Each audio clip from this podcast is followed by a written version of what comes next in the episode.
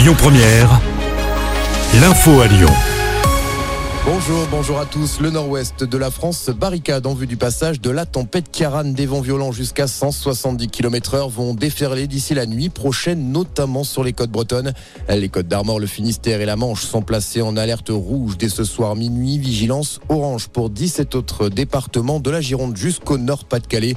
Les transports seront perturbés demain. Aucun TER ce jeudi en Normandie, en Bretagne, dans les pays de la Loire, dans les Hauts-de-France ainsi qu'en centre Val-de-Loire. L'aéroport de Quimper est fermé depuis ce matin celui de Brest va suivre dès 17h par mesure de précaution. Un premier groupe d'étrangers de binationaux est arrivé en Égypte. Depuis Gaza, ils sont des dizaines à avoir été évacués aujourd'hui par le terminal frontalier de Rafah ouvert pour la première fois aux personnes au 26e jour de guerre entre Israël et le Hamas. Pendant ce temps, Emmanuel Macron lui dit détester le débat sur la valeur des vies juives et des vies palestiniennes. Déclaration du président aujourd'hui en marge de sa visite au Kazakhstan.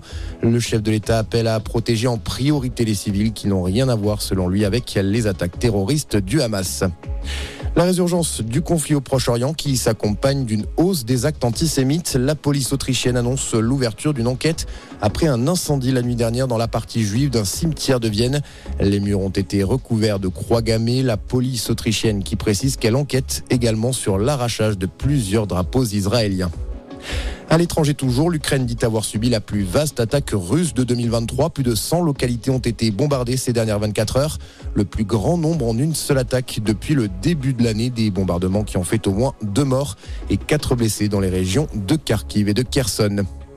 Et puis avis aux amateurs, la Paris Games Week ouvre ses portes aujourd'hui. Le salon français du jeu vidéo version 2023 s'annonce comparable aux éditions d'avant pandémie en termes de capacité d'accueil.